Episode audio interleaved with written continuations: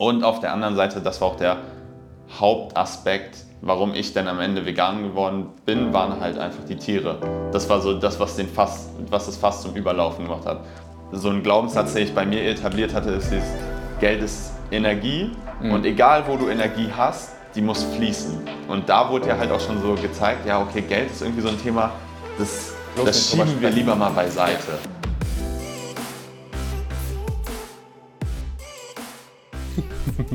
Einen wunderschönen guten Morgen, guten Mittag oder guten Abend und herzlich willkommen zurück bei Vegan. Aber richtig vielen Dank, dass du mal wieder eingeschaltet hast und deine Zeit in das Wichtigste in deinem Leben investierst, nämlich deine eigene Gesundheit. Ich musste gerade so lachen, weil hier direkt, als ich das Intro gestartet habe, ein Frosch an mir vorbei gehüpft ist. So viel dazu. Der perfekte Start. Heute habe ich mal wieder ein Interview mal, zweite Mal in Folge, dass wir hier einen veganen Mann haben und auch ein Face-to-Face-Interview, die sind mir immer noch am liebsten, mit Cedric Flentje, der mittlerweile Teil meines Teams ist. Und ich dachte, ich bringe euch einfach auch mal die, Leuten, die Leute hinter der Kulisse mal ein bisschen näher. Cedric übernimmt mittlerweile die Discovery Calls, die Sales Calls. Für mich ist also für den Bereich Sales verantwortlich und der eine oder andere wird den hier schon oder die eine oder andere wird den hier schon gesehen haben. Super charmanter Typ.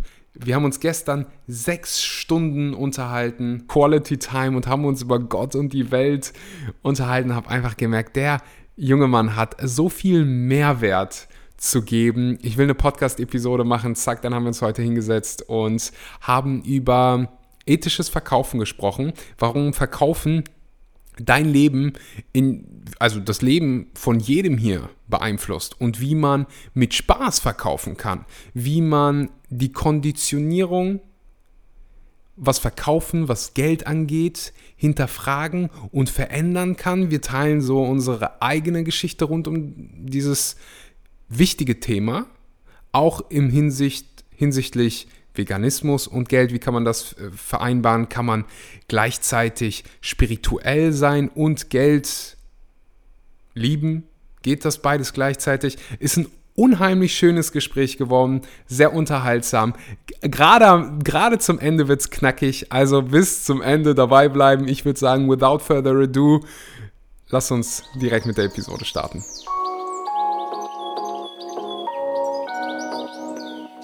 Also, wir waren in Lombok und da gab es ein Erdbeben.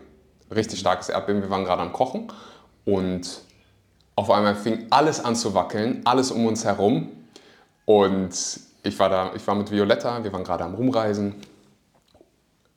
Und ihr erster Gedanke war so: Fuck, das ganze Essen wird jetzt kalt und ich bin komplett ausgeflippt. Wir sind natürlich direkt nach draußen gerannt, Gas ausgestellt. Ja. Und dann bekommst du so eine Warnung, wenn es mal einen Tsunami gibt, für alle, die, die ein iPhone haben, kriegst du eine Warnung auf dein Handy, dass es okay. einen Tsunami gibt. Es fängt dann so an zu piepsen, vibrieren, also als wenn so ein Alarm angeht. Kein Scheiß, okay. ist krass. Ja, ähm, und wir waren dann so, oh mein Gott. Und dann erstmal gegoogelt, was machst du, wenn ein Tsunami kommt? Ja. Das Erste, was sie sagen, rennen Berg hoch. Mhm wir waren glücklicherweise auf einem Berg, also ganz weit oben. Das, Lombok ist halt so ziemlich ähm, mit, mit, Bergen versehen. Und wir waren dann so erstmal so, oh, safe. Aber dann war das Internet weg. Oh. Und du denkst dir nur so, what the fuck? Und du siehst die ganzen Locals den Berg hochfahren mit deren Rollern und alle, alle kamen zu uns in die Unterkunft. Das war crazy. Aha. Und wir haben dann nicht in der Hütte geschlafen, sondern alle zusammen in so einem großen Raum mit den ganzen Locals. Außer ja. Violetta, die meint, ach, das wird schon. die ist dann zurück in die Hütte gegangen. Ähm, aber ja, das war, das war meine Erdbeben-Erfahrung, meine Tsunami-Erfahrung. Aber am Ende ist nichts passiert. Also nee, am Ende gab es eine, ein, wurde halt ein paar Sachen wurden überflutet und so, aber es gab mhm. keinen jetzt äh, krassen Tsunami. Es gab halt mehrere Erdbeben dann in der Nacht aber äh, sonst nichts krasses. Ja. So viel dazu. Okay. Boah. Wie kriegen wir einen positiven Umschwung? Wie war die Party gestern, Cedric? die Party gestern? Oh, war auf jeden Fall gut. Ich mag es immer, abends einfach mal ein bisschen tanzen zu gehen, mhm. würde ich sagen. Auch nüchtern oder mit Alkohol? Nee, nüchtern hauptsächlich. Also ich habe kein Problem damit, mir so, was weiß ich, ein, zwei Bier an einem Abend mal zu trinken. Aber das ist eher so, würde ich sagen, noch dieser gesellschaftliche Faktor manchmal, wenn man halt so zusammensteht. Aber ich habe keine Lust, mich, also ich habe die Lust daran verloren, irgendwie mich zu betrinken. Also es macht halt nicht so richtig Spaß, finde ich mehr. Früher, als ich noch jung, äh, jung war, ich bin immer noch jung. Ich wollte gerade sagen, du bist 21. Aber ich denke auch schon so mittlerweile, als ich äh, gestern darüber gesprochen haben, so, was, du bist 21? Mittlerweile fühle ich mich schon so, weißt du, ein bisschen älter, weil ich auf die 30 zugehe. Ja. Ähm, ja, wir haben alle so ein sehr, sehr verblendetes, äh, sehr verblendete ein Einschätzung, was so das Alter angeht. Aber du machst so Party, um tanzen zu Ja. gehen. Leute kennenzulernen. Ich mag halt voll den sozialen Aspekt einfach davon.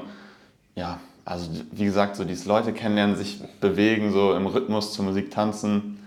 Hier ist das aber auch ein bisschen anders. Hier, die Party hat, glaube ich, um 12 oder so aufgehört, oder? Ja. In Deutschland ist es halt so, das finde ich auch so geil, wenn Leute aus dem Ausland kommen und dann nach Deutschland, die denken so, was, was ihr geht zur Party um 12? Ja. So spät?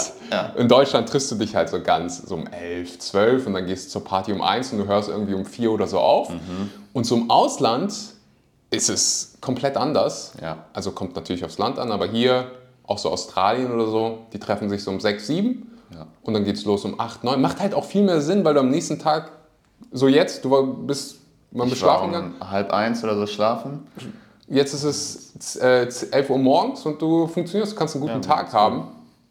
Deswegen, äh, ja, ich äh, verstehe nicht ganz, wo so dieses...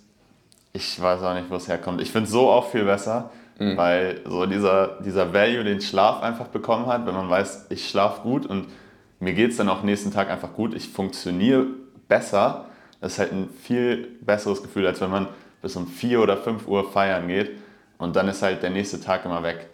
Ich fände es auch geil, wenn du auf solchen Partys einfach mal die Möglichkeit hast, zu, mit Leuten zu sprechen. Und die Musik nicht so, also dass du Musik hast, klar, zum Tanzen, Ja. aber dass du auch irgendwo einen Raum hast, wo du einfach mal dich hinsetzen kannst, mit Leuten sprechen kannst. Ja.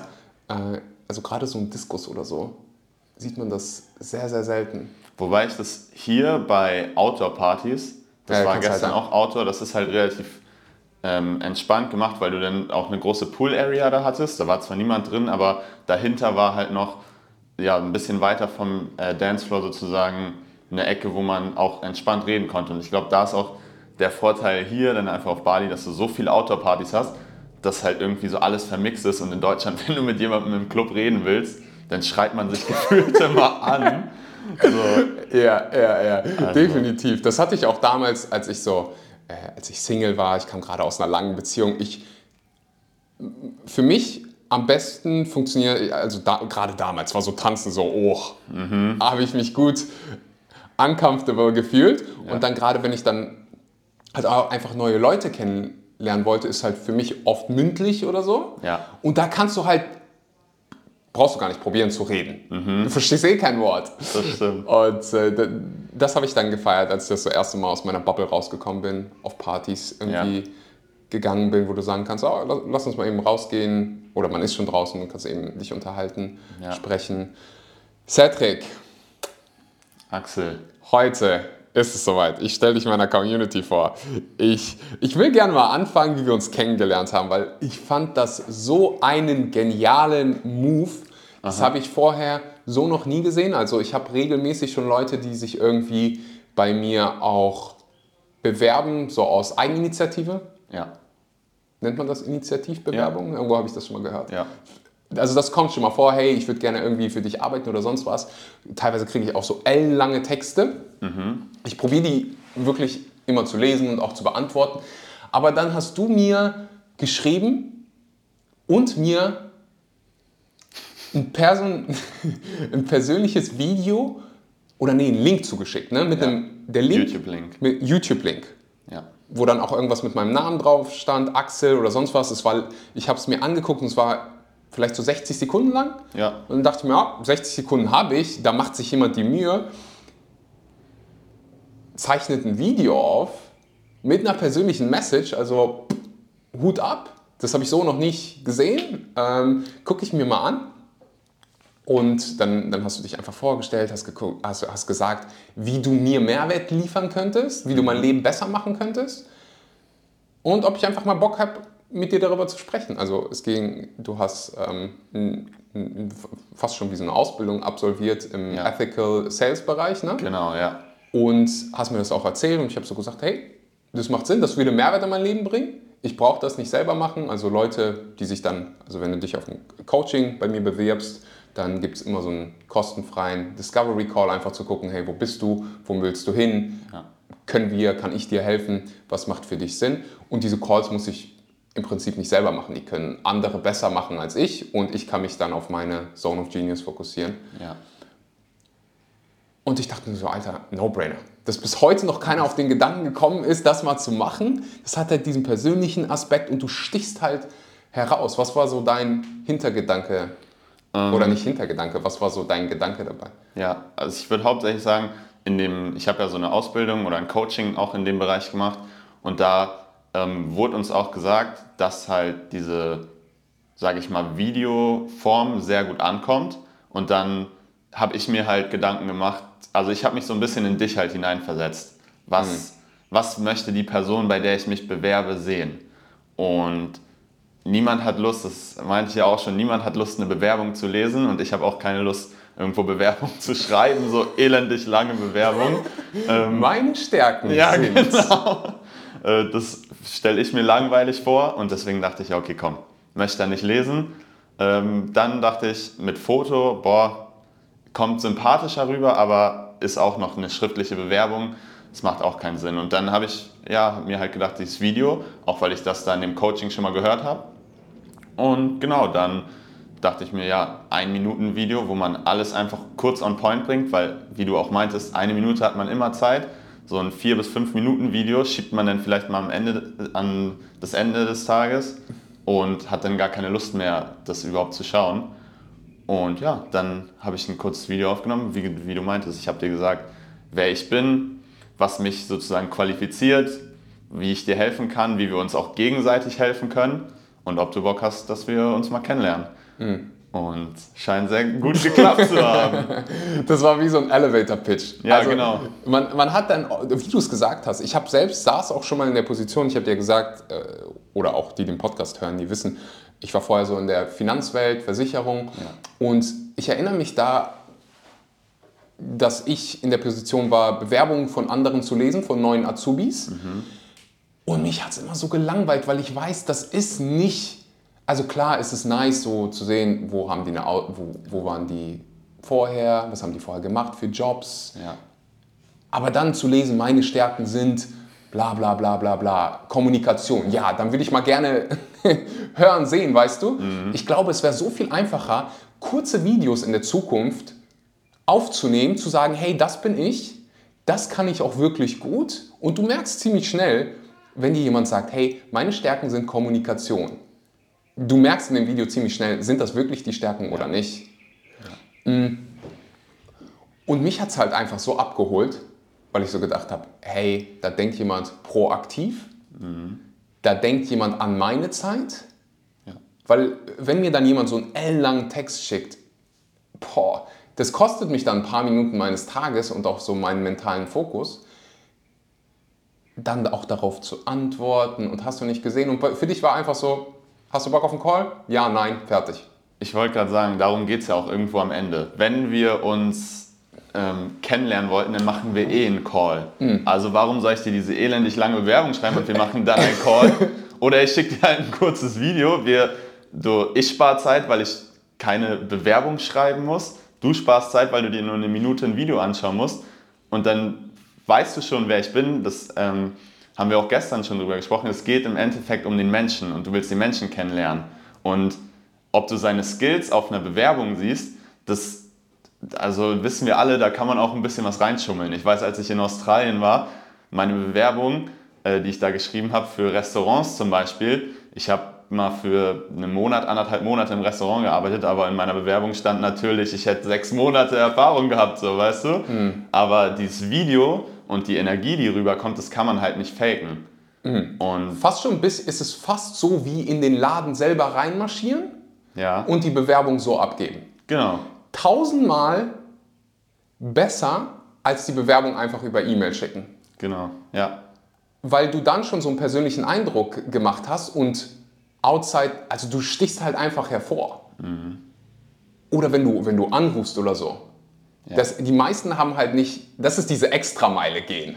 ja Aber die, die Extrameile ist, es, ist oft das, was dich so einfach, you know, du stichst hervor und hast dann halt einfach höhere Chancen, den, den Job zu bekommen oder auch erfolgreich zu verkaufen. Und verkaufen ist auch so ein bisschen was, mit, äh, worüber ich heute mit dir sprechen will, weil ich, ich weiß, dass du die Ausbildung gemacht hast. Wir haben gestern, ich glaube, wir haben sechs Stunden, wir waren drei Stunden am Strand und dann hatten wir drei Stunden Abendessen zusammen. Wir haben einfach die ganze Zeit über Gott und die Welt gesprochen, über Verkaufen gesprochen, über deine Reise, deine Zeit in Australien, vielleicht können wir später darüber sprechen, auch noch gesprochen. Aber allgemein dieses Thema Verkaufen hat halt, ist es relevant für jeden, egal wo du arbeitest. Irgendwann verkaufst du, ob du, also, ob du jetzt ein Produkt verkaufst oder deine, deine Firma irgendwie repräsentierst oder sonst was, du verkaufst ja die ganze Zeit dich, selber reprä- bei dich selbst Frauen zum Beispiel. Oder Dating. bei Männern, Ja, oder so. überall. Und das ist ja, wir denken oft, haben wir halt so eine negative Konditionierung, was Verkaufen angeht. Was waren bei dir so die ersten größeren Blockaden, was so Verkaufen angeht, bevor du die Ausbildung gemacht hast versus äh, danach? Ich würde sagen, einfach das Bild, was ich vom Verkaufen immer hatte und auch von Verkäufern selber. Ich glaube, das trifft es ganz gut, so wie du meintest, wie du verkauft hast früher. Äh, ich habe mir immer so Versicherungsangestellte äh, vorgestellt oder so Banker, die einen Anzug getragen haben, hier ihre Haare so, sage ich mal, zur Seite gegelt hatten und ähm, Er beschreibt gerade mich. nee. Ja, und einfach dir was andrehen wollten. Und dieser Glaubenssatz, den ich hatte, der hat mich auch davon ähm, abgehalten, dass ich überhaupt irgendwas verkaufen kann, Produkte verkaufen kann. Was weiß ich, zum Beispiel solche simplen Sachen wie auf dem Flohmarkt. Ich war früher auch oft mit meinen Eltern auf dem Flohmarkt, da was zu verkaufen. So, das ist immer unangenehm gewesen, weil ich dieses Bild im Kopf hatte, ich drehe Leuten was an, was sie gar nicht möchten. Und da aber den Switch zu machen, dass du diese Glaubenssätze auflöst und dann auch dein Warum findest, warum möchtest du Leuten was verkaufen. Und dann ja, hat sich das, wie gesagt, wie aufgelöst und auf einmal kann man mit gutem Gewissen verkaufen. Man weiß, warum man Leuten was verkauft. Und dieser Block ist real.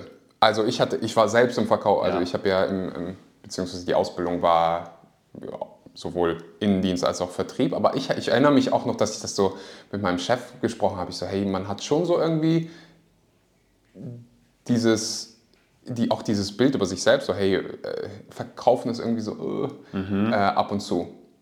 Ähm, man arbeitet, also man kann es auflösen. Ja. Aber oft ist es halt so, ich weiß nicht, woher das kommt. Vielleicht auch so Leute, die irgendwann mal random an deiner Haustür vorbei, weißt du, und so, oh, die wollen mir irgendwie einen Stromvertrag andrehen oder einen Staubsauger oder sonst was und kommen halt einfach so ungefragt daher oder so. Aber wie du es gesagt hast, so irgendwo verkaufst du ja immer und du verkaufen per se ist ja nichts Schlechtes, wenn du jemandem was verkaufst, was denen Mehrwert bringt, Genau. was deren Leben verbessert. So, der, den, diesen wunderbaren Kaffee, den wir hier gerade hatten, der, der wurde uns ja auch verkauft. Ja, klar.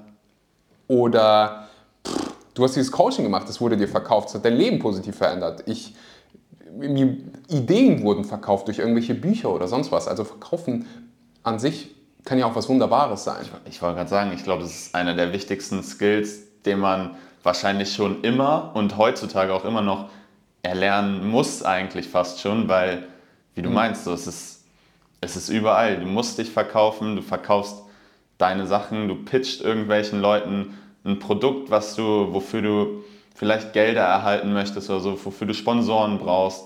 Deswegen, also wenn man ja so allein nur im Leben oder auch im Business irgendwas voranbringen möchte, ich glaube, dann ist, kommt man einfach nicht an Verkauf vorbei. Was denkst du, was sind noch so andere Punkte, die, die so ein bisschen abhalten? Also du, du hast gerade, der, der erste war so, hey, dieses Verkäufer sind irgendwie schlecht. Ja, womit ich definitiv, also da, daran darf ich mich auch oft erinnern, wenn das so aufkommt, wenn ich irgendwas verkaufe und dann kommt dieser li limitierende Glaubenssatz, kommen diese Gedanken auf und dann ist so, Sekunde mal. das ist jetzt hier irgendwas Konditionierung, weil ich Mehrwert in das Leben von jemandem bringe. Ja, genau. Und dann denke ich immer an mein Warum. So, warum tue ich das jetzt gerade? Ah, okay. Um Mehrwert zu bringen. Und nicht um irgendwas, ich, ich muss es nicht machen. Mhm. Ja, das, was wir auch gerade schon meinten, so dieser zweite Gedanke, dass man über die Konditionierung, man merkt erst, boah, verkaufen, das ist was, das ist was, wo mir jemand was aufdrückt, aber im zweiten Gedanken kannst du denken, ah nee, warte mal, ich helfe da ja Person, ich tue denen ja was Gutes und ich zwinge auch niemandem was auf. Mhm. Aber zu deiner Frage, ich würde sagen, Verkaufen hat ja auch heutzutage meist was mit Geld zu tun. Und dann war natürlich auch die Frage nicht, was sind meine Glaubenssätze zu Verkäufern, sondern was sind auch meine Glaubenssätze zu Geld. Mhm. Und da war auch einer der größten Glaubenssätze dieses, ich muss für viel Geld hart und viel arbeiten. Mhm. Und das ist auch was, ja, wo du erst recht diese harte Arbeit, wo man sagt, ich muss mich eigentlich schon fast schlecht fühlen nach der Arbeit, ja. damit ich Geld verdiene. Aha. Das war so ein Glaubenssatz, den man ja auch erstmal auflösen muss. Weil ich meine, wenn man über dieses Geld nachdenkt ähm, und so auch darüber nachdenkt, dann bist du ja gar nicht irgendwie offen dafür, auch mit einfacher Arbeit oder Arbeit, die sich für dich gut anfühlt, Geld zu verdienen, sondern das ist schon so, du blockst es von Anfang an aus. Mhm. So, du sagst dir, ich muss jetzt hart arbeiten, um viel Geld zu verdienen. Mhm. Und das war auch ein sehr, sehr wichtiger Punkt, dass ich das aufgelöst oder neutralisiert halt bekomme. Mhm. Ähm, ja, dass man einfach offen dafür wird und auch im Verkauf dann mit mehr Leichtigkeit rangehen kann. Mhm. Ich denke da gerade an den härtesten Job, den, den ich jemals gemacht habe. Da fallen mir direkt ein paar ein, bei mhm. denen ich richtig hart malocht habe und so wenig, in Anführungszeichen, so wenig verdient habe. Beispielsweise habe ich mal in so einer Tomatenfarm gearbeitet. Da war es gefühlt 70 Grad in diesem Gewächshaus 300% Luftfeuchtigkeit und du stehst da wirklich acht Stunden und schnibbelst Tomaten ab. Mhm. Also auch diese, diese monotone Arbeit, das hat mich echt schon, boah. Oder einmal habe ich über Weihnachten, die Geschichte habe ich dir gestern erzählt. Ähm, und zwar, ich war so 15, 16 und meine, meine Familie war jetzt nicht, ich will nicht sagen arm, weil in Deutschland hat jeder genug Essen, Dach über dem Kopf. Das ist schon für die meisten Länder ist das schon Reichtum. Ja. Also wenn du das hier, wir sind gerade in Indonesien, wenn du das hier Leuten sagst, so, hey, wir sind reich. So, ja. Was ja. in Deutschland als arm gilt, ist hier wahrscheinlich, wow, wow. Mhm. Ganz kurze Werbeunterbrechung. Dauert nicht länger als 60 Sekunden und macht dein Leben besser. Zum einen, es ist November.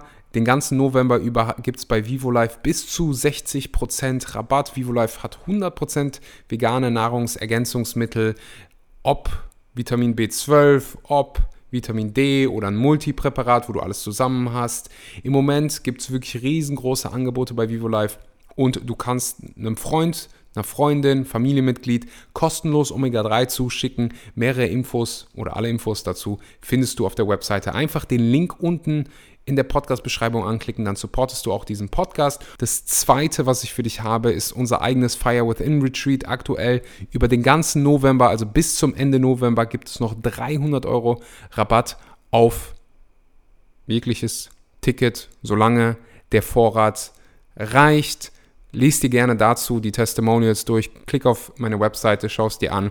Wenn du vier wundervolle Tage in Österreich mit wundervollen Menschen verbringen willst, dich persönlich weiterentwickeln willst, vielleicht deinen Purpose finden möchtest, wenn du bereit bist für Veränderung, für das nächste Level, dann schnapp dir gerne noch ein Ticket, falls noch eins da ist. Ich danke dir und jetzt geht's weiter mit der Episode.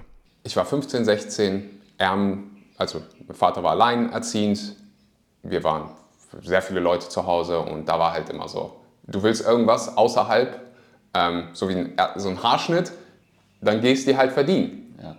So, und dann habe ich mit 12, 13 schon angefangen, irgendwie mir was nebenbei zu verdienen, Zeitung austragen, Pfandflaschen teilweise gesammelt, War mir so egal, ich will, ich will hier einen Haarschnitt haben.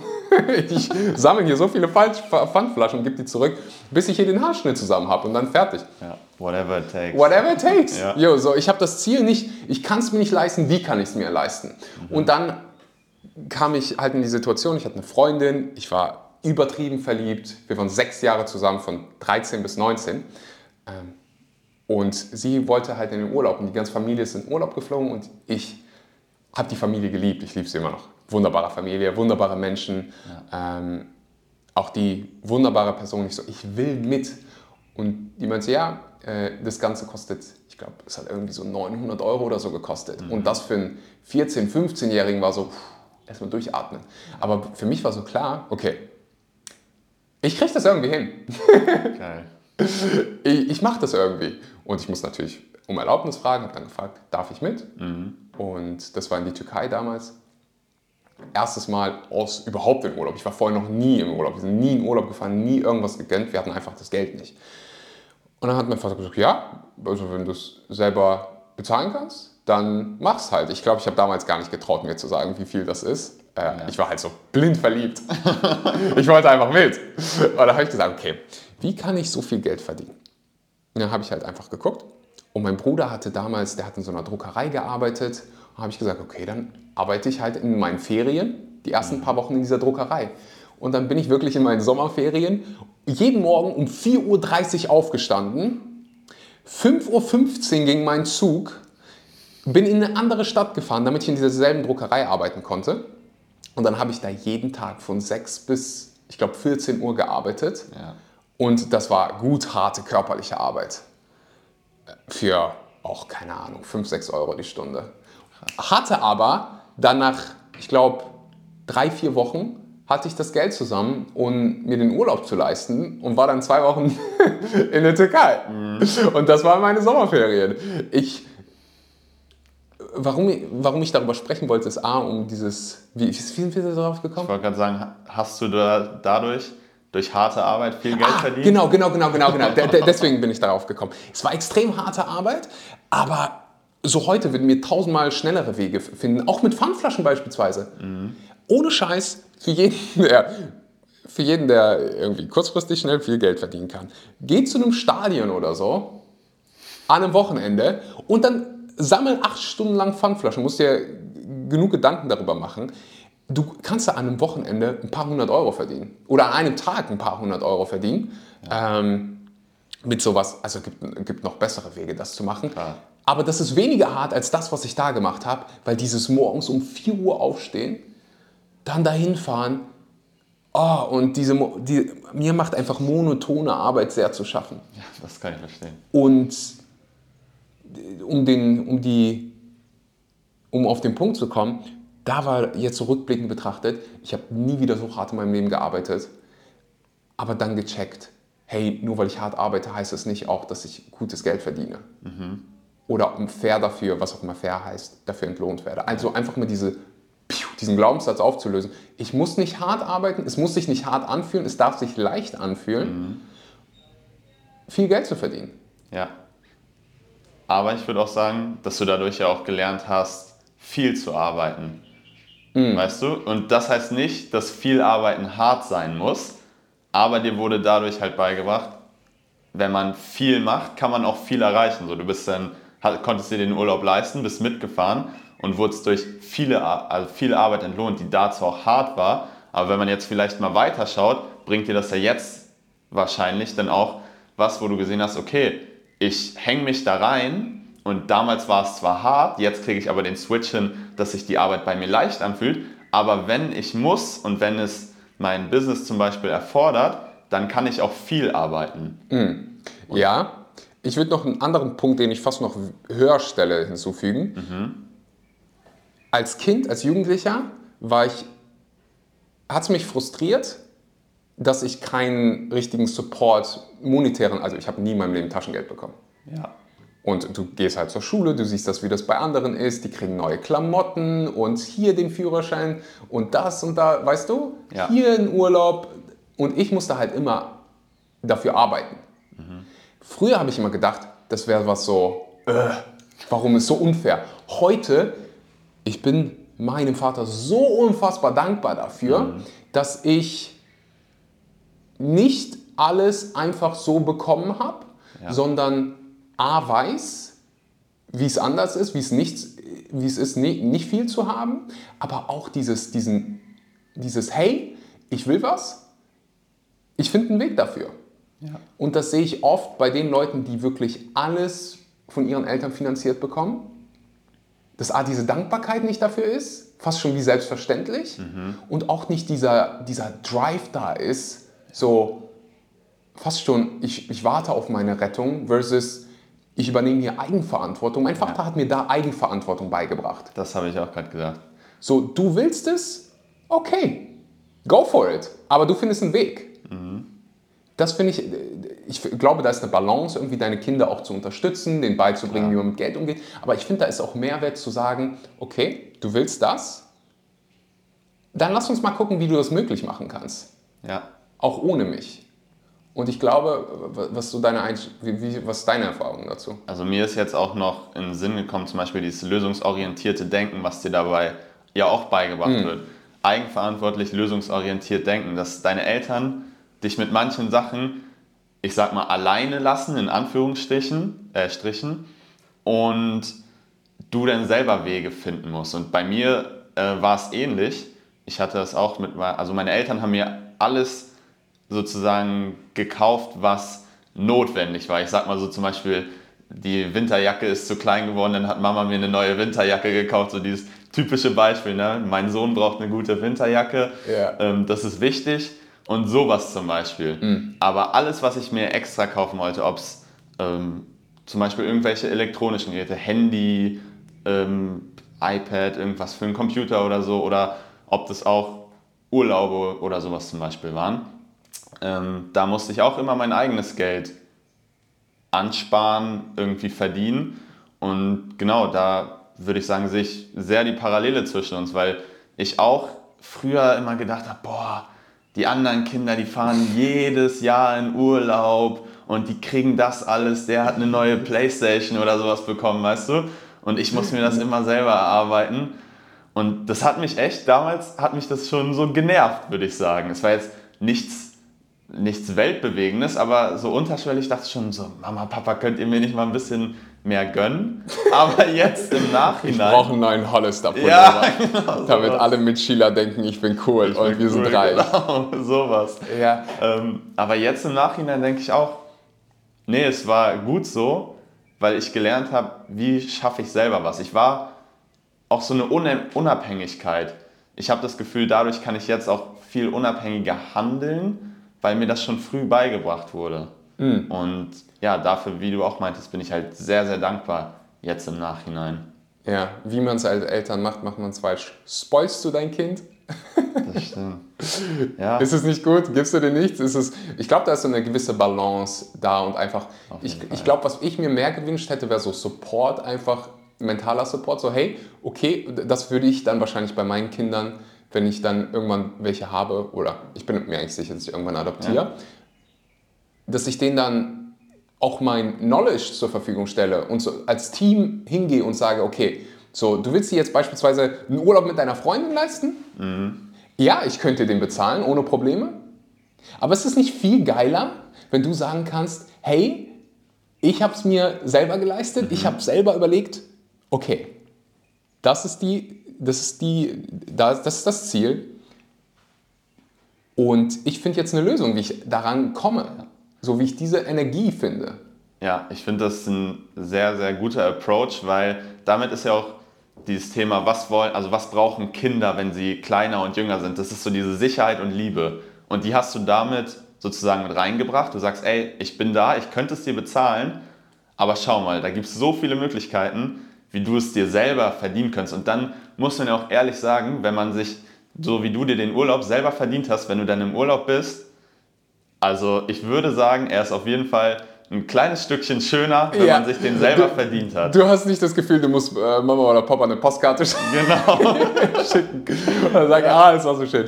Ja. Äh, ja. Ich weiß nicht, kennst du da die, die ähm, da gibt es so ein Zitat von Shaquille O'Neal, der Basketballspieler, und der hat auch mal gesagt zu seinen Kindern oder in einem Interview, wie er mit seinen Kindern umgeht, mit dem ganzen Geld, weil er so reich ist. Und dann meinte er einmal, er ist zwar reich und er hat seinen Kindern oder seine Kinder wollten dann irgendwas haben. Und die meinten dann zu ihm, Papa, kannst du mir das kaufen? Und er meinte dann zu seinen Kindern, ihr müsst eine Sache verstehen. Wir sind nicht reich, ich bin reich, hat er gesagt. und das ist so, die haben zwar die Sicherheit komplett und wahrscheinlich haben die, also die leben ja auch in anderen Dimensionen so, mhm. aber wenn, wenn die sich irgendwas leisten wollten, hat er denen auch beigebracht, sie müssen selber dafür arbeiten und sich das selber verdienen, weil er die Person ist, die das mhm. Geld hat und mhm. nicht seine Kinder. Mhm. Und das finde ich auch einen gesunden Approach, erst recht bei solchen Leuten, die ja Millionen einfach verdienen und auf dem Konto haben und ja, so eine Million Businesses haben. Hm.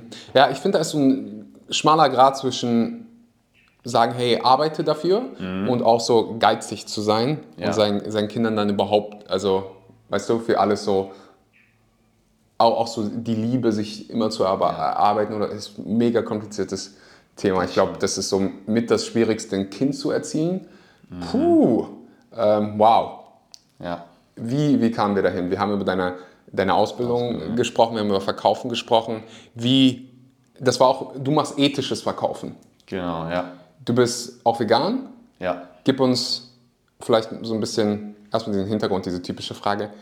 Warum bist du oder wie bist du vegan geworden? Ja. Und dann, was ethisches Verkaufen heißt. Ja, also erstmal zu dem veganen Thema. Ich bin vor, ich würde sagen, drei Jahren ungefähr vegetarisch geworden komplett. Da, also muss ich auch ehrlich sein, hauptsächlich wegen meiner Gesundheit, weil ich dachte, ey, ich möchte gesund leben. Hm.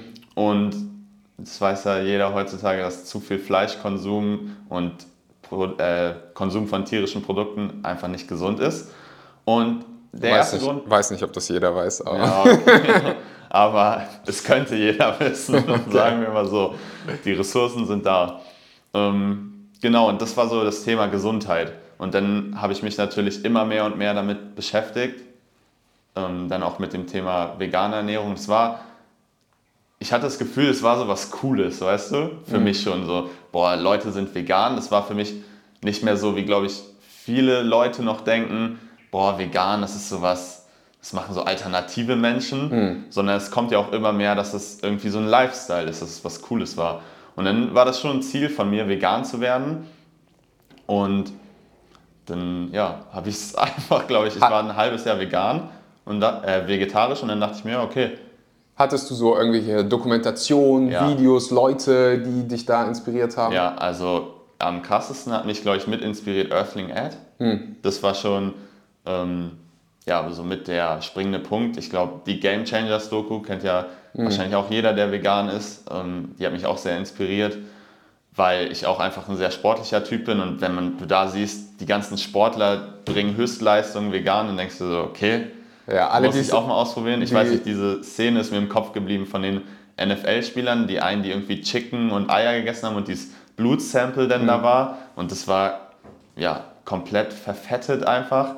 Und das andere Blut von denen, die vegan gegessen haben, war halt clean. Mhm. Also das ist mir sehr krass im Kopf geblieben. Und dann das, was du ja auch immer sagst, so eat food that loves you back. Mhm. Und das ist halt genau das, wenn ich meinen Körper mit etwas füttere sozusagen, was ihm, was ihm mehr Mehrwert und auch ne, gute Nährstoffe bringt, dann kann ich auch mehr leisten. Mhm. Und auf der anderen Seite, das war auch der Hauptaspekt, warum ich dann am Ende vegan geworden bin, waren halt einfach die Tiere. Das war so das, was, den Fass, was das Fass zum Überlaufen gemacht hat. Weil Thema Gesundheit und so ist bei mir sehr, sehr wichtig. Und da habe ich auch komplett den Aspekt gesehen. Aber als ich dann mir richtig bewusst geworden ist, was passiert mit den Tieren, dachte ich halt für mich, okay, das ist etwas, was ich einfach nicht supporten möchte. Und es ist ja so, wir mit unserem Geld supporten das jeden Tag, was da in der Massentierhaltung passiert, wenn wir tierische Produkte konsumieren. Und da hatte ich keine Lust mehr drauf. Hm. Und ja. Alle, die Cedric gerade nicht sehen, ihr seht den alle gerade nicht, aber ich sehe ihn gerade. Er ist sogar noch größer als ich. Wie groß bist du? 1,90. 1, Ehrlich? Ja. Weil ich bin 1,90. Ich habe irgendwie das Gefühl, du bist größer als ich. Das liegt vielleicht an den Haaren. Ah, ja. Yeah. Der Kopf wird größer. Ein ordentlicher Berg. Äh, wie viel wiegst du so? 90 Kilo. 90 Kilo, ja? ja. Okay, wir sind äh, ähnlich, ähnlich gebaut. Also auf ja. jeden Fall breit, gebrauter, breit gebauter, junger, großer Mann. Ähm, an alle Frauen, es gibt Hoffnung. Mhm. Weil ich, ich habe, die größte Anteil meiner, meiner Freunde sind Frauen. Ja. Und da kriege ich schon manchmal mit, wenn die dann, also auch auf, äh, ich will nicht sagen auf Partnersuche sind, aber weißt du, dann auch schon so bereit sind für, für eine Partnerschaft. Ja. Und dann sind halt 80 Prozent der Veganer sind Frauen. Ja, das stimmt. Und es kann schon hart sein. So. Here I am. Ja, ja. Demnächst tragen sich alle für ein kostenloses Erstgespräch ein, nur um Cedric zu daten. Nein, äh, es wird nicht gedatet. Es wird hier nicht gedatet. Es geht um was anderes. Es geht um den ethischen Verkauf. Äh, Ethischen Verkauf, there So. you go. Was Ähm, heißt ethisches Verkaufen? Ja, für mich ist halt, war es eine schöne Perspektive oder ist es eine schöne Perspektive, weil es halt diesen Verkauf für mich verändert hat. Es geht nicht mehr darum, Leuten irgendwas anzudrehen, sondern wenn ich jetzt über Verkauf nachdenke, ist es, geht es für mich um den Kunden. Ich möchte das maximale Ergebnis für den Kunden rausholen. Und das heißt nicht, dass er an einem Coaching unbedingt teilnehmen muss, sondern das heißt auch, dass ich mir die Option offen halte, wenn ähm, der Kunde zwar beim Coaching unbedingt dabei sein möchte, aber ich sehe, er würde nicht so mit dir harmonieren zum Beispiel oder ähm, der oder die Kundin, ähm, das, da passt irgendwas nicht ins Coaching und das ist gar nicht die beste Lösung dafür. Dann geht es nicht darum, dass ich denen das ausschwafel, dass sie das Coaching unbedingt brauchen, sondern dass ich auch ehrlich sage, ey, ich glaube, das ist gerade noch nicht das Richtige für dich, aber wir machen noch mal einen Termin in zwei bis drei Monaten, schauen, sag mir bis dahin mal, was du für Ziele zum Beispiel hast, die du erreichen möchtest und in zwei bis drei Monaten halte ich dich dafür accountable. Und da kann ich dann einfach sicherstellen, dass die Kunden einfach die besten Ergebnisse für sich erzielen. Oder auch einfach mal sagen, so es passt gerade vorne und hinten nicht. Ja, Weil genau. am Ende des Tages will ich ja auch mit Leuten zusammenarbeiten, wo es harmoniert. Und das heißt gar nicht, dass ich gut bin oder ich schlecht bin und du gut oder ge- genau, genau, genau umgekehrt. Das heißt einfach nur, dass es zwischenmenschlich nicht passt. Also das Ja. habe ich, früher habe ich ja diese, diese, diese Calls selber gemacht. Und da kam halt manchmal so auch so vor, hey, ich glaube einfach, ganz ehrlich, dass es menschlich nicht passen würde, weil wir komplett anders denken, ticken und ich will ein harmonisches Arbeiten, ich will die besten Resultate für dich. Und da macht es dann halt einfach keinen Sinn, jetzt hier so gerade so.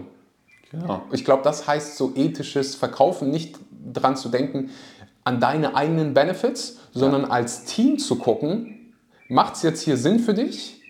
Und was ich mir immer im Hinterkopf beim Verkaufen auch über, überlege, ist, kriegt, der, kriegt die Person vor mir, können wir zusammen einen positiven Return on Investment erzielen? Ja, Kriegst du mehr raus, als du investierst? genau. Und nicht, ich, ich will jetzt nicht irgendwie alle Banker und Versicherungsverkäufer hier schlecht machen, das sind tolle Menschen. Ja. Ähm, ich hatte das, ich spreche aus- aus meiner Erfahrung, da war halt schon im Hinterkopf, wie viel Provision verdiene ich jetzt hierfür? Wie viel Provision verdiene ich hierfür? Die Frage sollte sein, was bringt der Person am meisten, die gerade vor dir sitzt? Ja, Und nicht, was bringt jetzt hier gerade am meisten Cash? genau. für dich. Ich glaube, das ist der große Unterschied zwischen diesem klassischen Verkaufen und ethischen Verkaufen. Ja. Und auch nicht mit solchen Druckmitteln wie es gibt nur noch einen Platz. Mhm. So, wenn du dich heute nicht entscheidest, dann willst du es nicht genug und hast Ja. du nicht gesehen oder Leute, die sich nicht leisten können, irgendwie einen Kredit aufnehmen oder sonst was. Ähm, ich, sag, ich weiß auch, dass du, also wir haben ja ähnliche, ähnliche Spielregeln, Ja. dass, wir, dass wir das sagen, so in dem Fall nein. So, Auf gar keinen Fall. auf gar keinen Fall. Bring dich nicht in eine Situation. Es sollte ein Stretch für dich sein, Ja, aber es sollte nicht dein Nerv, also du solltest dich nicht irgendwie überschulden oder sonst was. Dann kannst du es dir einfach nicht leisten und dann ist es völlig in Ordnung. dann ist es gerade der falsche Das ist ja Zeitpunkt. gerade der falsche Zeitpunkt und dann, dann ist es so. Ja, genau. Und ich finde, so sollte, so sollte es sein. Und dann kann Verkaufen auch Spaß machen. Weil ich glaube, alle, die, die mit dir oder auch mit mir so ein Verkaufsgespräch haben, für die fühlt es sich nicht an wie ein Verkaufsgespräch. Genau. Für mich fühlt es sich auch meistens nicht so an. Genau, Das ist, genau, glaub genau. Ich, Es ist mehr so, okay, lass mal eben die Person. ja, bei mir ist dann ganz krass, kommt immer, und ich glaube, das ist auch der andere wichtige Aspekt vom ethischen Verkaufen, ist nicht nur, du versuchst Leuten nicht was aufzudrücken, sondern du bist auch einfach komplett du in dem Gespräch und verstellst dich nicht, um irgendwas zu erreichen. Und Und deswegen ist es bei mir, ich bin eine sehr, sehr neugierige Person. Ähm, und das meinte ich ja auch gestern schon zu dir. Ich bin, ich habe viel Leichtigkeit so in mir drin. Und deswegen ist es für mich in einem Erstgespräch so, ich darf eine neue Person kennenlernen. Hm. Ich darf herausfinden, was bewegt die Person, warum ist sie hier, was für Probleme hat sie gerade. Oder nicht Probleme, sondern Herausforderungen, denen sie sich stellen möchte. Und das ist für mich einfach mega interessant. Und deswegen ist es so, als ob ich auf jemanden, so zu jemandem auf der Straße gehe und mit dem spreche. Mhm. was ist das. Ich darf einfach eine neue Person kennenlernen. Und ich meine, also für mich ist es zumindest so, was gibt es Schöneres, als in Kontakt mit Menschen zu kommen und die auch wirklich tiefgründiger kennenzulernen, deren Warum kennenzulernen. Und das halt mit meiner komplett eigenen Art. Nicht, dass ich mich irgendwie verstellen muss, sondern das werden dann Leute wahrscheinlich auch merken, die mit mir Erstgespräche haben, dass ich viel Leichtigkeit habe. Wir werden mal über irgendwelche persönlichen Sachen auch reden, wenn mich das gerade interessiert. Es, ist, es gibt keinen strikten Faden, nachdem ich da irgendwas mache, mhm. sondern wir versuchen herauszufinden einfach, ob die Person passt zum Coaching, aber ich möchte auch einfach die Person kennenlernen. Wer ist es, mit dem ich da spreche? Mhm. Ja. Und ich glaube so, ob, egal ob das Coaching, Mentoring, ein Haus kaufen, ein Auto kaufen, ich finde, so sollte es, Versicherung, Bank, sonst was, ja. ich finde, so sollte es ablaufen. Was ist am besten für die Person, die vor dir sitzt? Nicht, was ist am besten für die eigene Tasche. Und dann mhm. läuft da, also ich, ich denke da gerade so an, an Häuser verkaufen oder sonst was, du sagst so, oder eine Wohnung finden. Ja. Du sagst denen, ich will das, das, das und dann zeigen die dir was komplett anderes, mhm. ja. komplett außer, außerhalb deines Budgets und mit komplett anderen Sachen denkst du nur einfach so, what the, so. Ja. Ich glaube, die Guten, die dann auch, ich glaube, ethisches Verkaufen ist auch besseres Verkaufen, mhm. weil du mhm. besser berätst. Mhm. Weil und es geht. Ich habe auch immer das Gefühl, weil du den Hintergrund der Person mehr verstehen möchtest. Es geht dir, es geht dir gar nicht mehr so darum, dass du das Produkt, wie gesagt, unbedingt verkaufst, sondern es geht dir darum, was bewegt die Person und kann man das durch das Produkt, das Coaching, das Auto, kann man das dadurch verändern mhm. und kann man sie zu dem Zielgefühl vielleicht auch bringen, was die Person hat. Und das ist halt, glaube ich, auch im ethischen Verkaufen einfach wichtig, dass du verstehst, was bewegt die Person hier mhm. und können wir das einfach zusammen lösen und nicht, ich will unbedingt meine Sachen der Person verkaufen, sondern es geht wirklich mehr um den Menschen, mhm. der dahinter steht und um die Gefühle, die es bei den Menschen auslöst. Mhm. Ja. Was denkst du, was sind so deine Glaubenssätze über das ganze Thema Geld? Weil so, sobald irgendwo verkauft wird und ich glaube, die meisten werden unbequem. Ich sehe das immer, wenn mir jemand was verkauft. Mhm ich denke beispielsweise, ähm, ich habe eine neue Webseite und da wurden mir halt am Ende des Tages auch eine Webseite verkauft. Ja. Äh, und da sehe ich dann immer, gerade wenn es so um Preise geht, finde ich es immer mega interessant, weil du merkst sehr stark, ob jemand komfortabel ist mhm. mit den Preisen, die er verlangt oder nicht. Ja. Also auch alle an die, die hier verkaufen. Das ist was, was man. Du bist der Experte. Was, was hast du da so für Tipps, wenn es um das Thema Geld geht und auch so die eigenen Preise irgendwie kommunizieren? Ähm, also ich mag es bei, beim Thema Geld erstmal darüber nachzudenken, dass es halt, das haben wir auch gestern besprochen, das ist sehr, sehr konditionierte Energie, meinst mhm. du? Die ist also ich finde, es ist Energie, du hast ja noch hinzugefügt, es ist konditionierte Energie, weil so, wir wurden einfach krass auf dieses Thema Geld konditioniert und verbinden damit unterschiedlichste Sachen. Jeder, jeder seine eigenen Konditionen. Mhm. Aber für mich ist es halt ein Energiewert, den man austauscht durch eine Leistung. Und deswegen finde ich auch, es ist, also ich habe damit kein Problem, irgendwelche Preise zu kommunizieren. Ich, ich mag es da immer sehr direkt zu sein, mhm. weil ich weiß, was dahinter steht, so jetzt wie mit dir ich weiß, was du für eine Person bist, wie viel, wie viel Wert das sozusagen noch hat und oft wahrscheinlich auch noch zu wenig äh, Gegenwert, mhm. sage ich mal. Und deswegen habe ich damit kein Problem, diese Preise auch zu kommunizieren. Und ich finde, also mir ist einfach immer super wichtig, dass da, ja, dass ich da mit Ehrlichkeit rangehe. Das ist einer meiner wichtigsten Werte, dass ich sage, ey, ich möchte ehrlich mit der Person sein, ich möchte hier nicht fünfmal drum herum reden und dann den Preis irgendwie sagen, sondern ich sage, zack, so und so ist das. Mhm. Ähm, und ich spiele mit offenen Karten. Und ich glaube, das ist eine der wichtigsten Sachen, weil wenn man nicht hinter dem wirklich steht, was man verkauft und ähm, so ein bisschen, dann merkt man auch diese Angst, mit der man die Preise kommuniziert.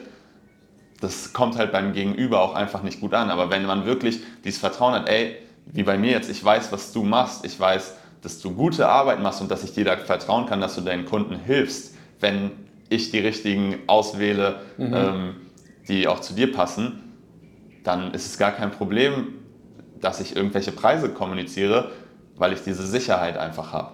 Mhm. Ja ich glaube, da ist halt auch viel mit dieser Kondition, also Konditionierung, gerade im Bereich Geld, hat halt so einen krassen Einfluss auf unser Leben und mhm. ist auch ein Bereich, in dem ich jetzt immer noch, also es wäre gelungen, wenn ich sagen würde, oh, ich bin hier voll äh, ge geheilt und ja. habe meine Konditionierung komplett abgelegt. Mir fällt es heute noch teilweise schwer, ähm, also oftmals kommen dann limitierende Glaubenssätze auf ja. aus, aus, meiner Kindheit, weil Geld war immer Mangel, Geld war immer Scarcity, mhm. Geld war immer ein Problem äh, es war immer so uh, ja. eine, eine, eine Sorge und daran zu arbeiten, sich einfach mal selbst hinzusetzen und die eigenen limitierenden Glaubenssätze mal aufzuschreiben, mit anderen Leuten darüber zu sprechen, Bücher darüber zu lesen, Coachings zu machen.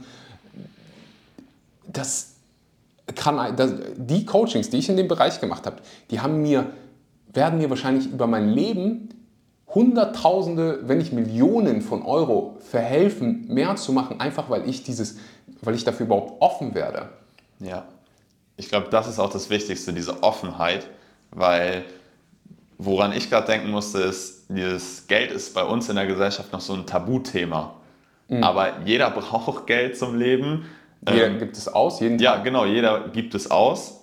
Und deswegen warum macht man aus Geld so ein Tabuthema? Ich weiß, bei mir war das früher immer, ich wusste nie, was zum Beispiel meine Eltern auch verdienen. Das war immer so was, die haben halt Geld verdient, Geld war irgendwo da, wir konnten äh, leben. Mhm. Und, aber niemand wusste, wie viel, wie viel verdienen deine Eltern. Mhm. Da, und da wurde ja halt auch schon so gezeigt, ja, okay, Geld ist irgendwie so ein Thema, das, das schieben wir lieber mal beiseite. Ja. Und wenn man viel offener, glaube ich, darüber auch redet, dann ja, bringt es auch für Kinder, die, die hören, wie Erwachsene darüber reden, viel mehr Möglichkeiten und eine viel größere Offenheit, wie du auch meintest, dem Thema gegenüber. Hm, ich glaube, dass da einfach viel Angst und ja. Schmerz hochkommt, ja. wenn es um Geld geht. Auch immer noch bei mir. Auf jeden Fall, bei mir auch. Ähm, und unser Hirn ist halt darauf programmiert, wir wollen Freude generieren und Schmerz vermeiden. Mhm. Und ich, ich weiß noch, wie ich als, äh, das waren so Kleinigkeiten wie, da war immer so ein komisches Gefühl, wenn ich auf mein Bankkonto geguckt habe oder sonst was. Ja. Also früher, heute habe ich das nicht mehr so. Ähm, aber teilweise jetzt noch, wenn ich irgendwie, für, wenn ich Geld für ein Coaching ausgebe, für eine, gerade eine neue Website gekauft, ich hätte mir auch ein neues Auto davon kaufen können, mhm. so von dem, was ich investiere. Da habe ich auch noch in diesem Moment, wo ich das dann, da muss ich auch ganz kurz mal eben Durchatmen. Ich gucke mir meine Gedanken an. Okay, ist das jetzt ein Gedanke, der wirklich stimmt oder ist es aufgrund meiner Konditionierung, die noch vielleicht irgendwie da ist? Deswegen fühle ich mich gerade irgendwie unkomfortabel und habe halt diese, diese limitierenden Glauben. Ich könnte das jetzt auch einfach behalten und sparen und könnte das dann selber machen, könnte die Webseite selber. Weißt du, was ich meine? Ja, ja. Ähm, und also, nee, nee, nee, nee, nee. Das ist halt diese Scarcity. Und das, ist, das bringt mich jetzt nicht voran.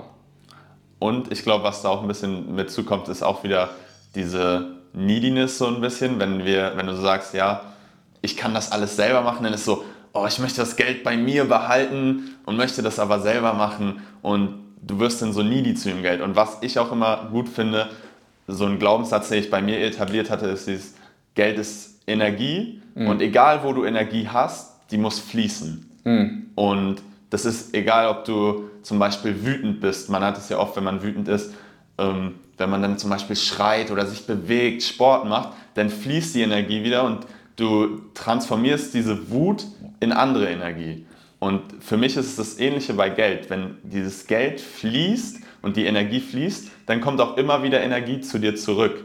Das heißt, wenn du alles immer nur so needy festhältst, dann, ja, sage ich mal, ermöglichst du dir gar nicht, dass auch wieder Geld zu dir fließen kann. Hm. Ja, definitiv.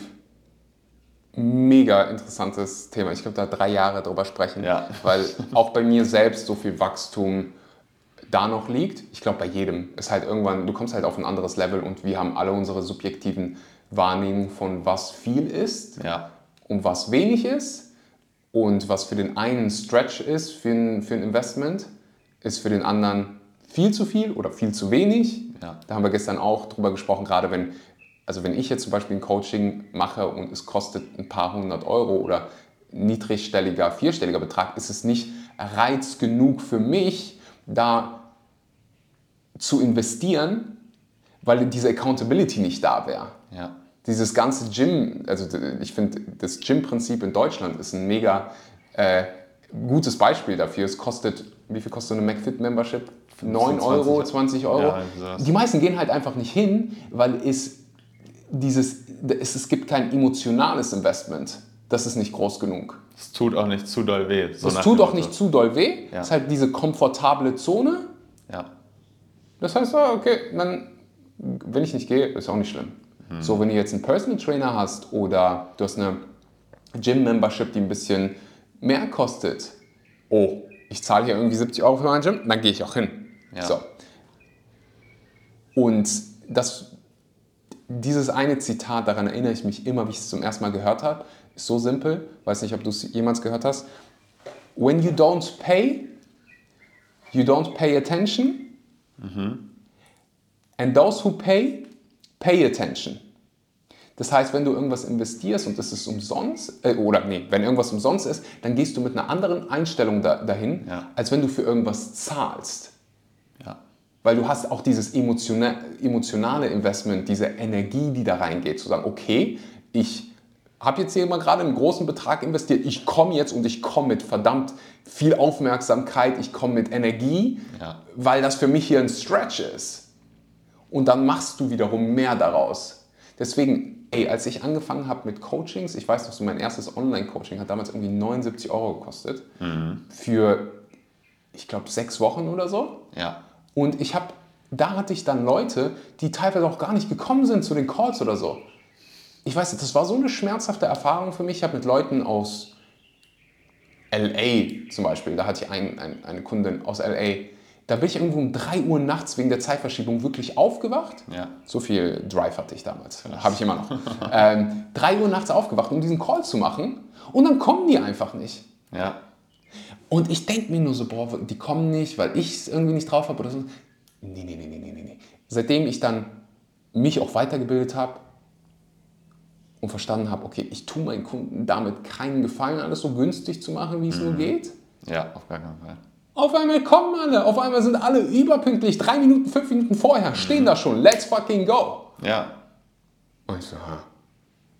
Isn't that interesting? Aber dann, jetzt rückblickend verstehe ich, du brauchst halt diese, auch dieses emotionale Investment. Und das ist für jeden anders hoch, anders niedrig. Und da geht es einfach zu gucken, hey, findet man die richtige Person? Ja, und dadurch auch so ein bisschen ja die Motivation dann finden. Du gibst das Geld aus und du sagst, also bei mir war das so mein erstes Coaching in der Persönlichkeitsentwicklung war so ein mittlerer vierstelliger Betrag und da war es bei mir aus, das war für mich damals pff, was ein was ein Batzen an Geld, den ich da jetzt gezahlt habe. Also so 5000 Euro. Ja, ungefähr 4.000, 5.000 war es so. Und ähm, bei mir war es dann so, auf gar keinen Fall lasse ich irgendwas liegen für dieses Geld. Ich habe noch nie gefühlt so viel Geld auf einmal ausgegeben. Und du hast dann natürlich den Aspekt, dass du dich persönlich weiterentwickeln möchtest. Dieser Drive ist natürlich auch da, aber dieses Geld ist einfach nochmal, was du zahlst. Es hält dich irgendwie accountable. Ja. So, natürlich ist es auch wichtig, dass sich Menschen accountable halten, aber dieser Betrag, wenn du daran denkst, ich so und wir, wir wollen alle unser Geld, so wir mögen alle Geld und es ist ja auch gut so, aber wenn du so viel ausgibst, dann sagst du, auf gar keinen Fall lasse ich irgendwas links liegen. Und deswegen war es bei mir da auch auf jeden Fall ein sehr, sehr großer Motivator Ja. wo ich gesagt habe, ey, ich habe so hart dafür gearbeitet, habe das Geld in die Hand genommen und es gezahlt. So, let's go. Es gab gar keine andere Möglichkeit. Hätte ich mir gedacht, ich hätte einen Call nicht wahrgenommen oder ähm, manche Aufgaben nicht richtig bearbeitet, dann ist das so, dann verarsche ich mich selber. Mhm. Und Ja, das ist ein das perfektes Beispiel für dieses when you don't pay, ja, genau. you don't pay attention and when you pay, you pay attention. Ja. Und für andere wiederum ist ja alles subjektiv. Für den einen, der hört jetzt 5000 Euro für ein Coaching, der denkt sich, wow, Ja, das ist eine Menge Holz. ja, Es gibt andere wiederum, die vielleicht vier, fünf Mal so viel im Monat verdienen. Also ich denke irgendwie so gerade an mein eigenes Freundeskreis, Freundeskreis ich denke gerade vielleicht an mich selbst, wo, wo man dann so denken würde, für ein Coaching wird es wahrscheinlich noch nicht, so ein 1 zu 1 Coaching oder sonst was, würde es emotional noch nicht genug wehtun. Da, oder dieser, als wäre kein Stretch da. ja, Und du brauchst halt diesen Stretch, ja. um gewisse Dinge zu erreichen. Also das, weißt du, was ich meine? Ja, und es geht ja auch nicht, das Denken haben wir ja auch oft in Deutschland, viele Menschen. Es geht ja nicht nur darum, dass es auch irgendwo weh tut, sondern man muss auch mal an den Wert denken, den man von der Person Ja. Durch dieses Coaching. Und nicht an die Zeit. Und genau, wir haben so, ja, okay, der macht seine 40, 50 Euro die Stunde, so viele Stunden investiert er da rein, dann dürfte das aber nur 250 Euro kosten oder so nach dem Motto, sondern es ist ein ganz anderer Wert. Nachdem ich mein Coaching beendet habe, hätte ich gesagt, ey, wenn ich das gewusst hätte vorher, ich hätte euch das Doppelte gezahlt, weil es ist, was mir das an Wert gebracht hat, das kann man eigentlich gar nicht in Geld überschreiben. Ja, extrem schwierig. Das sage ich auch. Ich, ich habe so viele zertifizierte Ernährungsberater hier und wenn ich die in einem Gruppencoaching habe, dann sage ich denen auch immer, wenn du, wenn ich dir jetzt meinen Onkel vorbeischicke, der sich furchtbar ernährt, der schlecht schläft, der dadurch auf der Arbeit schlecht performt, der mit den Kindern nicht richtig präsent sein kann. Wenn du jetzt hingehst, deren Ernährung transformierst, die vielleicht ein paar Jahre länger, ein paar Jahre länger dadurch leben, statistisch gesehen, probier das mal monetär festzuhalten. Drei, vier Leben, mehr Lebensjahre mit den Kindern. Und die Qualität der Und die Lebensjahre. Qualität der Lebensjahre, sich einfach mal im Alltag fit zu fühlen, eine gute Ja. Verdauung zu haben, besser zu schlafen. Monetär gesehen, pff, Ich weiß nicht. Also, Also ich kann dir sagen, es gab Momente in meinem Leben, da hätte ich, nur um gesund zu sein, ich hätte all mein Geld da reingepackt. ja. Alle Investments, alles. Und das wäre wahrscheinlich noch zu wenig gewesen. Und das wäre wahrscheinlich, genau, Ja, genau, das so monetär festzuhalten, aber das ist so dieses Denken, was man da entwickeln darf und nicht so, ey, das sind hier 20 Euro die Stunde. Da gibt's, kennst du dieses Meme? Da, oder diese Geschichte, ich weiß nicht, ob die, ob es wirklich genauso passiert hat, ist, aber es geht nicht, geht nicht darum, es geht mehr um diese, diese Logik dahinter. Ich glaube, das war Andrew Carnegie, dieser Stahlmogul, Ja. ähm, der hat, eine, hat mehrere Firmen. Jedenfalls gab es da in dieser Firma ein Riesenproblem. Die Produktion musste eingestellt werden, die haben alles probiert, jeden Mitarbeiter gefragt, die besten Ingenieure gefragt und keiner wusste innerhalb dieser Firma, was da Sache ist. Und Tag für Tag haben die Hunderttausende von Dollar verloren. ja, Und dann kam einer von den Ingenieuren und hat gesagt, ich kenne da jemanden, der wird die Lösung kennen. ja, Der Kerl hat gesagt, ja klar, ruf den an, der soll sofort vorbeikommen, direkt. Alles klar, angerufen, direkt vorbeigekommen, der Kerl kommt. Junger, charmanter Mann, Anfang 20, sagt, okay, ich gucke mir mal eben alles an. 10, 15 Minuten läuft er durch die Gegend, guckt sich alle die Knöpfe an, sagt, "Hm, okay, okay. Hebt einen Schalter runter und wieder hoch und alles läuft wieder. ja, Und der Leiter der Firma, der Herr Carnegie, wer auch immer es war, sagt, boah, krass, der Person will ich ein ordentliches Trinkgeld geben. So, der soll die Rechnung sofort rüber schicken, ich packe noch ein Trinkgeld drauf. Hm, Ist ja krass, dass der das in 15 Minuten gemacht hat. Und der so, alles klar, ähm, ich brauche dir ja keine Rechnung geben, ich bin direkt hier. Das Ganze macht 10.000 Dollar. Und der, was? ja, 10.000 Dollar? Das ist, wow, äh, das ist verrückt. ja, Ich brauche eine Rechnung darüber. Dann sagt der, hast du ein Blatt, hast du einen Stift? Stift? Schreibt ihm eine Rechnung. Knopf drücken, einen Dollar. Wissen, welchen Knopf man zu drücken hat, 9.999 Dollar. ja, Also diese, es hat nur 15 Minuten gebracht, aber den Mehrwert, der hat Hunderttausende jeden Tag verloren, den Mehrwert, er- den er gebracht hat, dann wiederum diese, diese ganze Zeit, die er investiert hat, Ja, vorher, genau. um die Fähigkeit zu erlernen, die, das ist, wofür du bezahlst. Ja, Nicht für die Zeit, für den Mehrwert, den du bringst.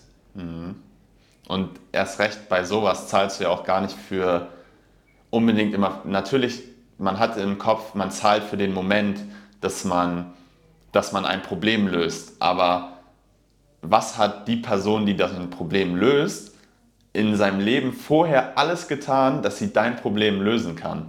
Und du musstest das dafür alles nicht tun. Du konntest sozusagen, wenn du auf so einem Zeitstrahl bist, konntest du die Zeit, die die, die Person, die dir hilft, damit verbracht hat, kannst du überspringen, weil sie dir das zeigt. Und das, wie du meintest, hat oft für viele Personen einfach so einen hohen Wert. Es spart Stress, Zeit, Energie und man kann seine Energie einfach woanders reinstecken. Ja. Deswegen. Ich hoffe, das regt den einen oder anderen hier zum, zum Denken an. Ich weiß definitiv, das waren damals für mich, wären das noch so revolutionäre Ideen gewesen. Ich glaube, es ist aber wichtig, dass man sich mit dem Thema auseinandersetzt, ob das jetzt Verkaufen ist, ob das jetzt Geld ist, gerade so im, im Veganismus Ja. hat man, habe ich glaube ich oft das Gefühl, es gibt so dieses, diesen Zwiespalt, hey, man kann nicht viel Geld verdienen und gleichzeitig, gleichzeitig ethisch sein, man kann nicht viel Geld verdienen und gleichzeitig spirituell sein. Ja, ja. Aber dann ist auch wieder die, es ist Definitionssache. Wie definierst du für dich ethisch? Was ist für dich ethisch? Und dann auch wieder, welchen Wert gibst du den Sachen, mit denen du Geld verdienst?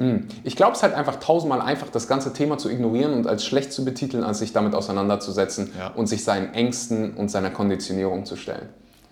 Wie in allem. Auch so bei persönlicher Weiterentwicklung ist es immer angenehm, meist zu sagen, oh ja, komm, ich beschäftige mich lieber nicht damit und ich bleibe so ein bisschen, sage ich mal, in meiner Comfort Zone und da geht es mir gut, aber irgendwie kommen diese Gedanken immer wieder auf und die schiebe ich beiseite. Das ist ein, das ist ein sicheres Gefühl, aber sich dann mal da rauszuwagen und zu sagen, okay, ich gehe jetzt mal aus meiner Komfortzone raus und es tut weh, mich mit meinen Konditionierungen manchmal zu beschäftigen. Und es wird auch ein harter Prozess, aber durch diesen Prozess wachse ich einfach so stark als Person, ob das jetzt mit Geld, Glaubenssätzen, Persönlichkeit oder anderen Themen ist. Ähm, ich glaube, das ist halt das, was man machen müsste oder sollte, um diese Delayed Gratification zu erfahren. Das war auch eins der, würde ich so sagen, wichtigsten Sachen in meinem Leben, zu sehen, okay, Sachen jetzt, im Hier und Jetzt, können unangenehm sein, aber was geben sie mir langfristig? Und da war wirklich so zu denken, okay, ich mache jetzt Sachen, später bringen sie mir was. Das hat, würde ich sagen, mein Leben mit am Ja. krassesten verändert. So wirklich Instant Gratification versus Delayed Gratification. Ja, richtig wichtiger Punkt. Ich glaube auch das im Alltag, deswegen liebe ich sowas wie eine kalte Dusche oder so am Morgen. Zum Beispiel. Weil dich ja. das darauf trainiert, auch Dinge zu machen, wenn sie außerhalb deiner Komfortzone sind und nicht dann nach Ausreden zu suchen. Genau. Weil das sehe ich so oft. Ich hatte gestern noch ein Beispiel bei jemandem, äh, die hat mir dann auf Instagram geschrieben, einen Kommentar. Da ging es um einen Retreat und dann hat sie geschrieben, hey, ähm, ich würde mega gerne, auf Englisch hat sie es geschrieben, ich würde mega gerne zu deinem Retreat kommen, I would love to come to your retreat. Um, I'm just a bit worried because my English is not good enough. Ja. Can I still come? Ich lese den Kommentar. Ich so, Alter, perfektes Englisch. Ich schicke ihr eine Sprachnachricht, ich so, hör mal. Hört sich so an, ähm, als wenn du Lust hast, als wenn dich das anspricht, zum Retreat zu kommen. Du hast wahrscheinlich die Testimonials von den anderen gesehen. Ja. Du hast mir dann einen englischen Satz hingeschrieben, der perfekt war. Ja. Hört sich gut so an, aber dieser Selbst, diese Selbstsabotage kommt rein. Hey, mein Englisch ist nicht gut genug. Hey, ist zu weit weg. Hey, nach allen Dingen zu gucken, die, unkomfort, die unkomfortabel sind, Genau. die dich davon abhalten können, wo du dann rational erklären kannst, ach, deswegen mache ich das und das nicht. Das ist dann diese so, so perfekte Selbstsabotage. Und dann habe ich gesagt, so, Auf du siehst ja selber, so dein Englisch war ziemlich gut. Ja. Es gibt Übersetzung, zack. Okay, die so, ja. Da da finde ich dann auch immer geil, so diese ehrliche Reaktion zu sehen, so, oh, damn it. Okay. Du hast mich. Ja, gotcha. So. Ja. Ähm, Mega, mega interessantes Thema. Ich könnte mit dir sieben Jahre sprechen. Ich Ja. merke nur gerade, es ist 12.22 Uhr, Checkout ist um 12 Ah, okay. Die jagen mich hier gleich. Die jagen uns gleich. Ich danke dir für deine Zeit, für dein Sein, für deinen Mumm, mir so eine Nachricht auch geschickt zu haben, weil ja, ich habe nicht nur irgendwie jetzt jemanden Neues in meinem Team, sondern auch einen neuen Freund. Yes. Ich freue mich immer zu sehen, dass es halt auch Männer gibt, die den Mut haben, sich zu öffnen für Persönlichkeitsentwicklung, den eigenen Ängsten zu stellen, Schwäche auch mal zu zeigen. Ja. Ich glaube, das ist so einer der Hauptgründe, warum viele Männer A nicht vegan sind, noch nicht, mehr Frauen als wir. Frauen habe ich das Gefühl, die fragen schneller mal nach Hilfe Ja. und sind auch mal einfach ehrlicher Ja. mit sich selbst und hinterfragen sich mal ein bisschen mehr. Das stimmt. Und ich finde auch, das Umfeld ist da auch super wichtig. Das, was du meintest, hat mein Leben auch mit am krassesten transformiert, sich ehrlich und verletzlich zu zeigen. Zu sagen, ey, äh, mir geht es gerade so und so, mir geht es zum Beispiel nicht gut in manchen Sachen, ich habe da Sorgen und das Ego komplett beiseite zu Ja. stellen und zu sagen, ey, ich fühle mich gerade einfach so, ich weiß gerade keinen Ausweg, hilf mir bitte. Ja, ja. Und das auch zu, so bei mir war das ein krasser Switch, als ich männliche Freunde auch hatte bei mir, mit denen wir uns das gegenseitig sagen konnten, wo so dieses Ego komplett irgendwo aufgebrochen ist unter Männern und man dann sagen konnte, ey, mir geht's so und so, hilf mir bitte oder von dem anderen kommt mal was. Und auf einmal durch diese Verletzlichkeit öffnet sich so ein großer Raum, in dem man halt wachsen kann, weil man sich Schwächen und halt gegenseitig eingesteht. Ich habe Gänsehaut. Yes. Weil das mein hundertprozentig. Und ich muss ganz ehrlich sagen, jetzt auch mal aus dieser männlichen, maskulinen Energie vom, vom Business, was nicht unbedingt maskulin sein muss, aber je mehr ich nach Hilfe frage, je kleiner mein Ego ist, desto erfolgreicher werde ich. Und das in allen Aspekten. ja. In meinen Beziehungen, finanziell, also auch im Business. Ja. Einfach mal zu sagen, hey, ich bin jetzt hier gerade nicht gut drin, Ja. ich brauche Hilfe. Ich gebe das an jemanden anderes ab. Ich bin hier nicht der Beste, ich bin hier nicht der Schlauste, sondern ich brauche hier Hilfe. Ja. Oder in meinen Beziehungen einfach mal zu, zu meiner Partnerin zu sagen, hey, ich, hab hier- ich fühle mich hier jetzt gerade ängstlich. Genau. Ich habe hier gerade, ich fühle mich anxious, was auch immer. Ähm, oder ich, das, was du gerade gesagt hast, hat mich verletzt, hat mich getroffen. Und oft halt denken halt diese männliche, äh, wir, wir dürfen bloß keine Schwäche zeigen Ja. oder sonst. Aber das sabotiert unsere Beziehung. Ja. Weil oft sprechen wir dann nicht ehrlich aus, was gerade los ist, sondern sabotieren uns mit, mit Wut, mit Isolierung, mit Ignorieren, Ja. anstatt einfach mal auch als Mann zu sagen, hey, das hat mich jetzt hier gerade einfach mal verletzt. Ja. Das hat mich hier gerade getroffen. Und da kann man darüber sprechen. Und ich merke das gerade auch in meiner Beziehung, dass meiner Partnerin das so sehr hilft, wenn die weiß, was, du fühlst dich gerade, das hat dich gerade jetzt irritiert, das hat dich jetzt gerade getroffen, hätte ich niemals gedacht. Aber dann kannst du auf einer ganz, ganz anderen Ebene miteinander sprechen. Ich finde auch so zwischen Männern einfach mal zu sagen, so hey, weißt du, ich, ich mache mir jetzt gerade Sorgen darüber. Genau. Und dann kannst du einfach mal den Austausch haben, man kann sich gegenseitig supporten. Ich habe oft das Gefühl, das wird so oberflächlich, weil man denkt, man muss die ganze Zeit so eine Stärke zeigen, Ja. aber innerlich fühlt man sich gerade gar nicht so.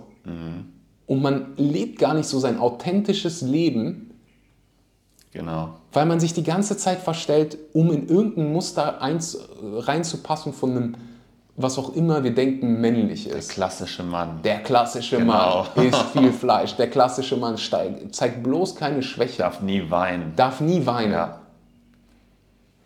Ich würde sagen, so ist einfach an der Zeit, so das mal neu zu definieren. Ich finde, es ist. Stärke, diese Schwäche mal zu zeigen, auch mal zu zeigen, hey, das hat mich hier gerade verletzt. Ja. Ich fühle mich gerade ängstlich. Weil, Digga, wir fühlen uns alle mal so. Ob Mann oder Frau. Wir alle haben Ängste, wir alle haben Sorgen, wir alle haben Schwierigkeiten. Und nach Hilfe zu fragen, Und was ich auch gut finde, dieser Punkt, es ist Stärke, die Schwäche zuzula zuzulassen und auch zu zeigen. Auf der anderen Seite, weil so habe ich dann früher auch immer gedacht, dann dachte ich so, ja, okay, das ist wieder männlich oder stark, wenn ich meine Schwäche zeige. Aber da dann vielleicht auch zu sagen, nee, es muss nicht mal stark sein, wenn ich meine Schwäche zeige, sondern ich zeige mich einfach schwach. Mm, ja. So, so be it. Nicht, ich muss es nicht wieder darüber machen, dass es wieder eine Stärke ist, Schwäche zu zeigen, sondern nein, ich bin in dem Moment jetzt einfach mal schwach und kann das auch so zulassen. Ich finde, die Metapher mit einem Raum ist immer ganz gut. Du stehst in einem Raum, die Tür ist geschlossen. Und sobald du mit einem Partner oder mit einem Freund, einer Freundin ansprichst, dass es dir schlecht geht und dich verletzlich zeigst, reißt du die Türen auf, lässt Licht in den Raum rein und kannst und die anderen können dann auch deine Probleme sehen, dich verstehen und dieser Raum ist dann sozusagen symbolisch auch für den Raum, den du, sag ich mal, mit den anderen öffnest, dass man darüber reden kann. Du eröffnest durch deine Verletzlichkeit Raum für Kommunikation und für Verständnis. Und dadurch hat man, habe ich so erfahren, dass Freundschaften mit Leuten tiefer werden, dass man ehrlicher zueinander ist und dass man allgemein langfristig auch wieder mehr Freude erfährt. Ja, du bist. Das, hat schon einen Grund, warum auch Männer weinen können. Also. Ja. so, dass du die Fähigkeit dafür hast. Und ich glaube, bei mir war halt auch so, ich merke schon, wir könnten zehn Jahre sprechen. ja. Bei mir war halt lange so, ich habe gedacht, weinen ist eine Schwäche und wir sollten nicht weinen. Das macht uns irgendwie, das schadet uns. Und das war halt so pure Konditionierung von, aus meiner eigenen Familie. Okay, ja. Dass Wein was, Schwäch, äh, was Schlechtes ist. Und heute sehe ich halt einfach diesen Mehrwert, also auch diesen, ist, Wein kann dir dabei helfen, Emotionen auch mal rauszulassen. Wein muss ja nicht nur was, Wein ist ja nicht per se was Schlechtes. Nee. So, wenn ich sehe, dass jemandem was Schönes getan wird oder jemand, wenn, wenn ich sehe, dass Menschen Initiative ergreifen, auch wenn das jetzt mal gegen die Norm ist oder so und jemandem was Gutes tun, ich, fang, ich habe immer Tränen in den Augen dabei. Ja. Und finde das auch einfach mal geil, einfach mal zu weinen und das nicht zu judgen. Genau. Oder eine andere Person weint und das mal nicht zu fixen zu wollen. So, hör auf zu weinen, hör auf zu weinen. Das klappt nie, Digga. Nee. Und auf der anderen Seite auch, wie schön ist es, wenn man so viel Emotion in sich drin hat, dass man weint. Das ist für mich auch immer so ein Zeichen, ey, you are alive. So, Ja. du, du kannst deine Gefühle so spüren, dass es bei dir körperliche Reaktionen, Gänsehaut, Wein, das löst es alles aus. Und das ist doch einfach was Schönes. Ich hatte das auch letztens. Ich war mit Freunden hier noch in Bali, ähm, mit zwei von meinen besten Freunden auch, ähm, die ich in der Uni kennengelernt habe. Und die sind dann aber nach Lombok und ich habe mich dafür entschieden, hier alleine zu bleiben. Und dann waren wir morgens noch frühstücken und dann sind wir so, die in die eine Richtung mit dem Roller und ich in die andere, so wie bei, ähm, hier wie bei Fast and Furious 7, wo die so auseinanderfahren, ja. so nach dem Motto. Und dann- I see you Ja. Und dann bin ich wirklich mit dem Roller gefahren und wir hatten so eine schöne Zeit. Beim Reisen lernt man sich auch nochmal ganz anders kennen. Ich habe gemerkt, wie gern ich einfach die, die beiden habe. Und ich fahre auf dem Roller und ich merke so, aus irgendeinem Grund kommen mir so die Tränen einfach. Und dann fahre ich aber so mit einem Grinsen auf den Augen. Ich hatte Tränen, äh, mit einem Grinsen auf den Lippen. Ich hatte Tränen in den Augen und ich habe mich einfach gefreut, dass ich so, dass ich solche Menschen kennen darf. Und Ja. es ist einfach, einfach schön, das dann auch einfach mal rauszulassen. Hundertprozentig. Yes. Cedric, Vielen, vielen Dank. ich danke dir. Das hat mich Ich, sehr gefreut. ich, ich, wir werden auf jeden Fall noch den einen oder anderen Podcast äh, zusammen machen. Ich glaube, äh, jetzt dürften spätestens alle wissen, wer immer sich für ein Coaching interessiert äh, und einen Bock hat auf ein kostenloses Erstgespräch, Cedric steht vor deiner Tür. Bitte keine Dating-Anfragen. Vorher musst du ein paar Fragen ausfüllen und sei da bitte ehrlich. Ja. Ähm, ja, und ich freue mich einfach auf die, die nächsten Monate, Jahre mit dir. Und danke dir einfach für, ja, für dein Sein, für deinen Mut. Ich sag einen wunderschönen guten Morgen, guten Mittag oder guten Abend und bis zum nächsten Mal. Ciao, Danke ciao. euch. Ciao.